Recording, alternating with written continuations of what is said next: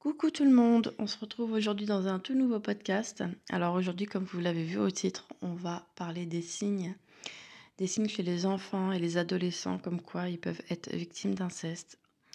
Et je vais terminer aussi avec euh, pourquoi, pourquoi les victimes mettent autant de temps à révéler les faits. Donc voilà, donc on va commencer par les signes. Alors pour moi, c'était important de parler des signes parce qu'il y en a peut-être euh, beaucoup qui savent et d'autres ne savent pas, ou peut-être que souvent il y a certains signes qu'on qu'on n'évoque pas. Donc pour moi, je voulais parler d'un premier signe, et ça, je pense que ça doit arriver euh, plus souvent chez les adolescents.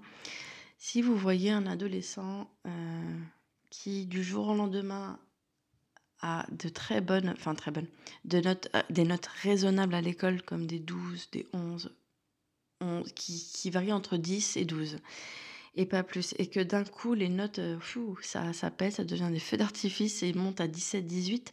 Là, il y a quand même des fois euh, des questions à se poser.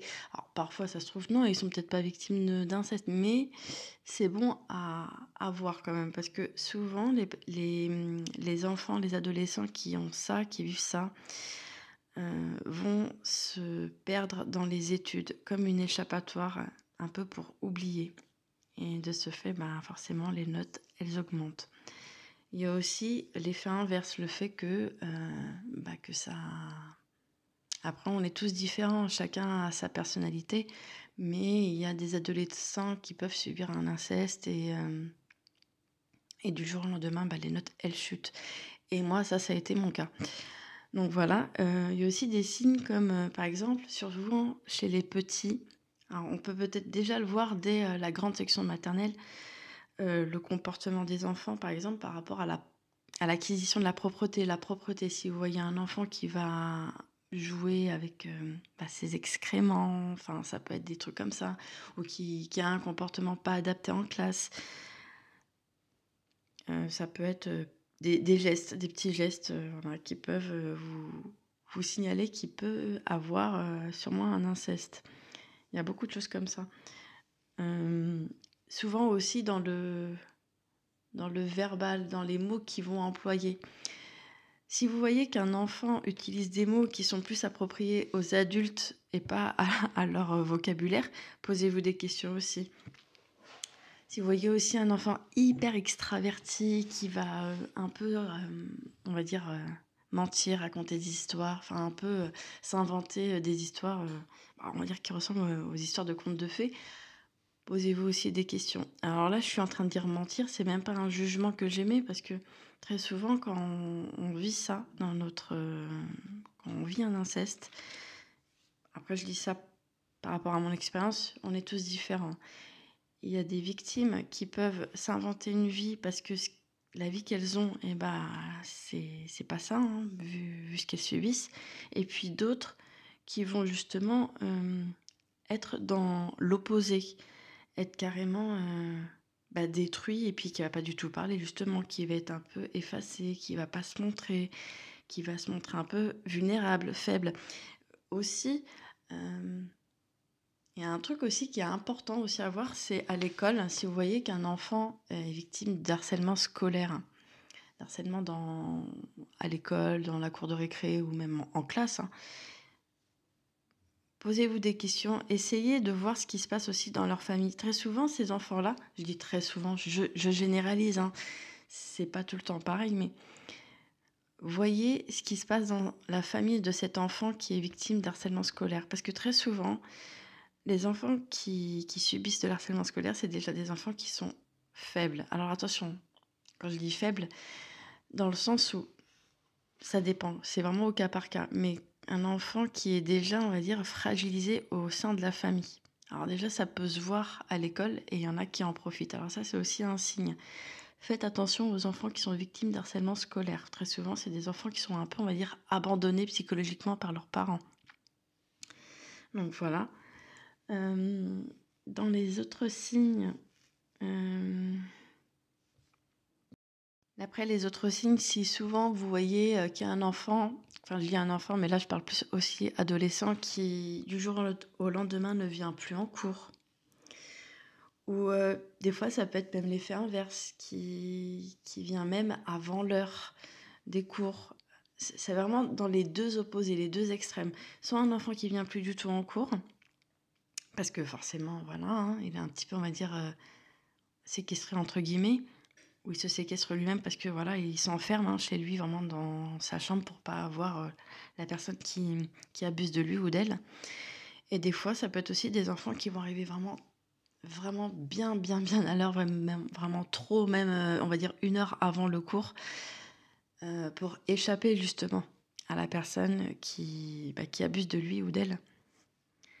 Ça, c'est aussi un, des indices, euh, bah, indicateurs qu'il se passe quelque chose dans la famille. Donc, voilà un indice, si par exemple vous allez dans la famille chez un tonton ou une tata ou un grand-père, une grand-mère et que vous voyez que votre enfant, euh, il fait une crise, qu'il pleure, pourquoi parce qu'il veut pas voir telle ou telle personne, euh, essayez de le prendre à part et discuter avec lui. Là, ça peut être aussi un signe. Euh, si votre enfant pleure parce qu'il veut pas voir telle personne, tel membre de votre famille, il y a aussi des questions à se poser. Attention, à chaque fois, je, précise que c'est pas toujours le cas, mais Faites attention, soyez vigilants par rapport à ça.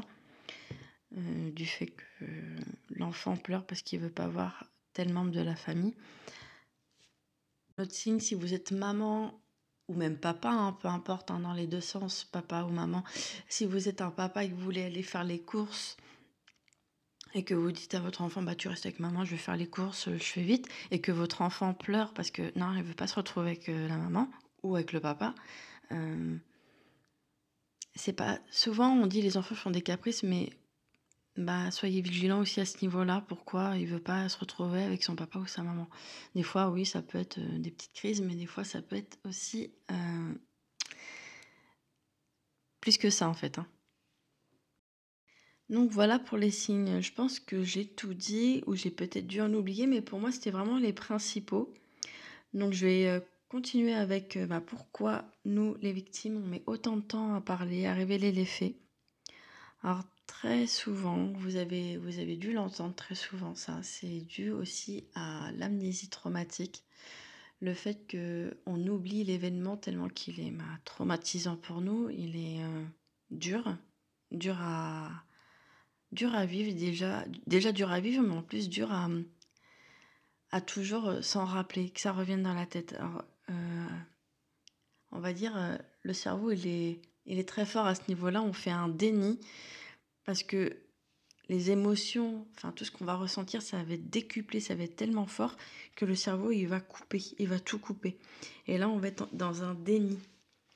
On va vraiment, en fait, euh, se dire que c'est pas possible, c'est pas vrai, il n'y a jamais eu ça. Et on est dans un déni. On, essaye entre guillemets, on essaye d'oublier euh, les abus. Donc euh, très souvent, c'est dû à ça. Pourquoi on met autant de temps? C'est parce qu'il y a eu le déni.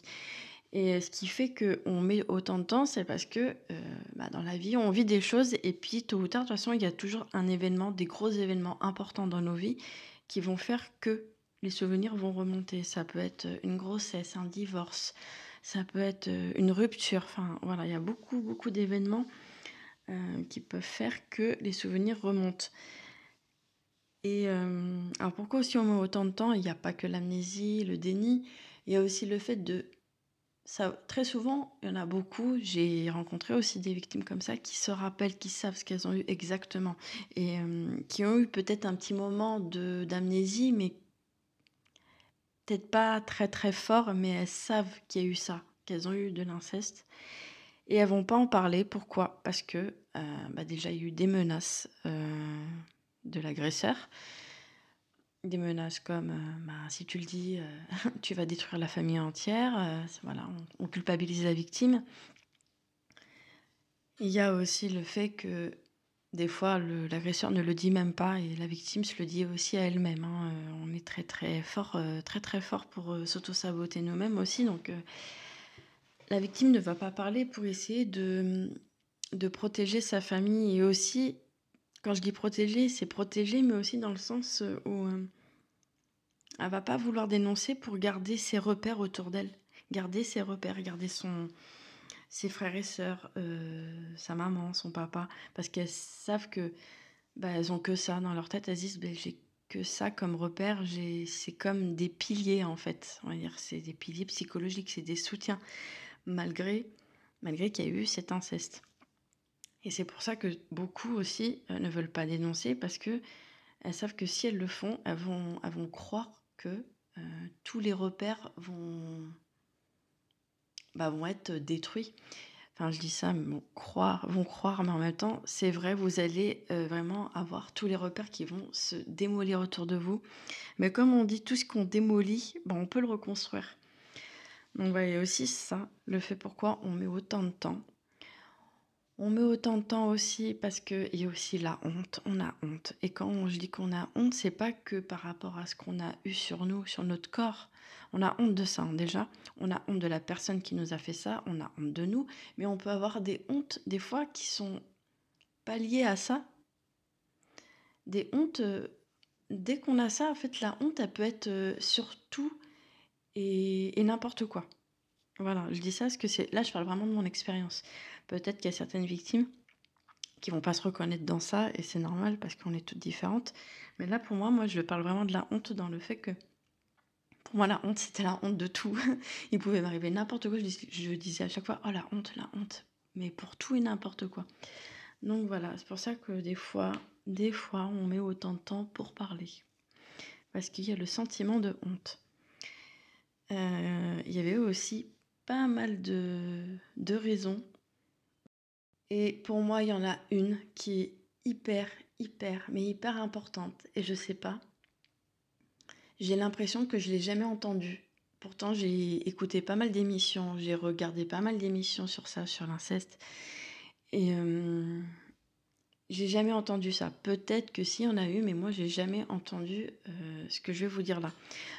Alors pourquoi certaines victimes ne mettent du temps à parler, à révéler Parce que aussi, comme si ça se fait au sein de la famille, cet inceste, eh ben, on pense que c'est normal.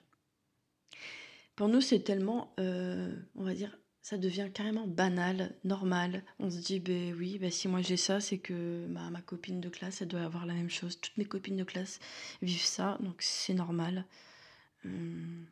Et quand je dis c'est normal, c'est que vraiment, on n'en parle pas parce que c'est comme euh, un truc, euh, on va dire, une habitude que que n'importe qui pourrait avoir une habitude euh, futile et on va se mettre ça dans la tête, ça devient carrément un, mode de vie. On se dit, mais tout le monde vit comme ça. Et c'est pour ça que certaines victimes, j'ai pas envie de dire beaucoup, hein, parce qu'on est toutes différentes, encore une fois, bah, certaines victimes mettent du temps à parler parce qu'on se dit, ben, c'est normal, donc il euh, n'y a rien à dire, quoi.